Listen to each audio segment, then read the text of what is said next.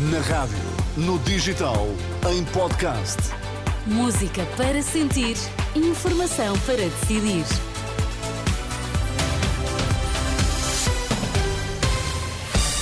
Notícias na Renascença, para já os títulos em destaque, Miguel, a esta hora. Hospital de Cascais, afinal a situação ainda é pior do que se pensava. A denúncia do bastonário da Ordem dos Médicos, que hoje visitou aquela unidade hospitalar. A ativista que lançou tinta sobre o líder da AD deve ser presente a primeiro interrogatório ainda esta tarde. Informação para decidir aqui na Renascença com uh, Miguel Coelho. Olá, Miguel, boa tarde. Olá, boa tarde. A situação no Hospital de Cascais é muito preocupante. O diagnóstico é feito pelo bastonário da Ordem dos Médicos, que visitou hoje aquela unidade. Carlos Cortes tinha sido alertado pelos profissionais para deficiências nos serviços de neurologia e medicina interna, mas afinal o quadro que encontrou é pior e mais abrangente. A situação que encontramos é muito mais preocupante do que a informação que nós tínhamos à partida, sendo que muitas especialidades, eh, não só a neurologia e a medicina interna, mas também a gastroenterologia, cardiologia, pediatria, a urologia, a radiologia, um conjunto de especialidades manifestaram ali preocupações que configuram aqui uma, uma espiral de declínio do hospital desde 2015 nomeadamente na falta de recursos humanos e na falta de recursos humanos médicos, o Hospital de Cascais está com imensas dificuldades em captar médicos e em manter uh, os médicos que tem uh, no seu quadro neste momento. O bastonário sublinha ainda que o Hospital de Cascais vai aumentar em breve a área de referenciação, que passará de cerca de 320 mil habitantes para 450 mil, sem aumentar os recursos humanos, e diz que é uma missão impossível. O Presidente da República antecipa que o turismo vai continuar a bater recordes em Portugal. De visita esta tarde à Bolsa de Turismo de Lisboa, Marcelo Rebelo de Sousa disse há pouco que esta iniciativa permite avaliar como o setor vai crescer nos próximos anos. O termómetro mede está a subir a temperatura. Há mais pavilhões, há maiores pavilhões, há pavilhões de maior qualidade, há mais gente a chegar do estrangeiro, há mais negócios a fazer-se, há mais distribuição por todo o país. Por exemplo, o Algarve, o ano passado, foi comparativamente a região que menos cresceu de turismo. Tudo o resto cresceu eh, de uma forma espantosa. Quer dizer que estamos a diversificar aquilo que são os destinos cá dentro do turismo internacional, estamos também a diversificar o turismo interno Marcelo Rebelo de Sousa na BTL que promete voltar a visitar. E o investimento estrangeiro em Portugal caiu no ano passado, mais de mil milhões de euros para os 7 mil milhões. São dados do Banco de Portugal. A Madeira foi a região mais prejudicada pela falta de interesse do capital estrangeiro. Em seis anos caiu 8%, captando apenas cerca de 5% do investimento total. Já a Grande Lisboa continua a recolher a maior parte do investimento, enquanto a região centro e o Alentejo têm sido mais eh, beneficiados pelo apetite do capital estrangeiro. O ativista que lançou tinta sobre o líder da AD deve ser presente a primeiro interrogatório ainda hoje, é o que indica a PSP.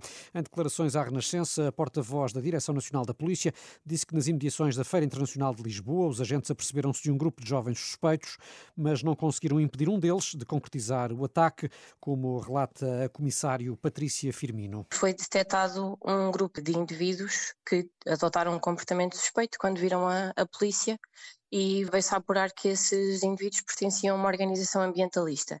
Desse grupo, eh, quatro indivíduos foram abordados de, de imediato e tinham na sua posse uma lata de, de tinta. Ainda dentro desse grupo, uh, um dos indivíduos não foi possível uh, monitorizar logo em tempo útil e foi precisamente essa pessoa que veio a atingir o líder da Aliança Democrática com uma lata de tinta verde.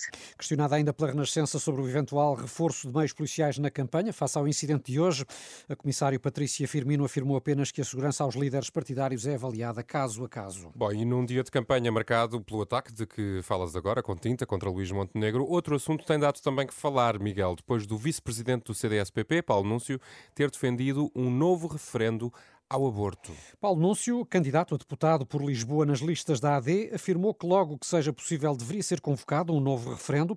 Manifestou-se também favorável a limitar o acesso à interrupção voluntária da gravidez, dando como exemplo as taxas moderadoras introduzidas em 2015, mas depois revogadas pela maioria parlamentar de esquerda. Esta posição de Paulo Núncio foi, contudo, já desautorizada pelos líderes da AD. Depois de Nuno Melo, também Luís Montenegro garantiu que não tem intenção de mexer na lei do aborto, Manuela Pires.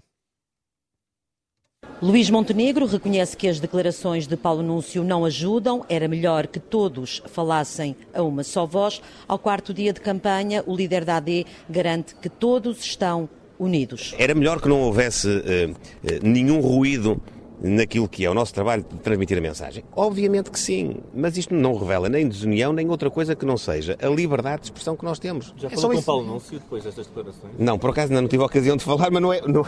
E com o Nuno Melo, já? E com o Nuno já falei com o Nuno Melo. Paulo Núncio defendeu a realização de um novo referendo ao aborto. O líder da AD diz que é apenas uma opinião pessoal. Luís Montenegro garante que a lei sobre a interrupção voluntária da gravidez deve ficar tal como está. Não temos nenhuma intenção de o fazer, que não seja cumprir a lei, dar às mulheres portuguesas todas as condições para poderem, dentro daquilo que a lei estabelece, tomar a sua decisão de forma informada, de forma planeada, de forma segura do ponto de vista da sua saúde. E para além do mais, não consta do programa eleitoral. É uma opinião, portanto, pessoal que não tem nada a ver com uh, aquilo que nós temos projetado para os próximos quatro anos em Portugal. Esse assunto é um assunto que está absolutamente arrumado. Nós não vamos ter nenhuma intervenção nesse domínio. A garantia de Luís Montenegro, que começou o dia de campanha com um balde de tinta verde na cabeça, demorou muito tempo no duche para a retirar e anunciou que ainda hoje vai apresentar queixa contra o jovem ativista. Reportagem de Manuela Pires na campanha da AD que esta tarde passa por Évora. E a referência ao tema do aborto mereceu também reações dos restantes líderes partidários. Pedro Nuno Santos, em Leiria, lamentou que o vice-presidente do CDS, Paulo Núncio, tenha voltado a um tema que para os socialistas está resolvido. Eu não posso é também ignorar que nós temos a AD hoje a defender o referendo ao aborto. Nós não podemos fazer de conta que isso não aconteceu. Houve um referendo, o referendo foi vencido e aquilo que nós vemos é uma AD querer voltar para trás. E nós queremos apontar para o futuro, não é regressar ao passado. Isto não, é, não se trata de azedume, trata-se é de defender o que nós conquistamos, não é? Na mesma linha, os outros partidos com assento parlamentar criticaram qualquer possível retrocesso na lei do aborto. E se na próxima sexta-feira, uh, Renato, Filipe e Daniel passarem pela Baixa de Lisboa e ouvirem uma sirene durante 10 minutos, não é estranhem. Trata-se de um exercício de evacuação como teste ao sistema de alerta de tsunami na Ribeira das Naus.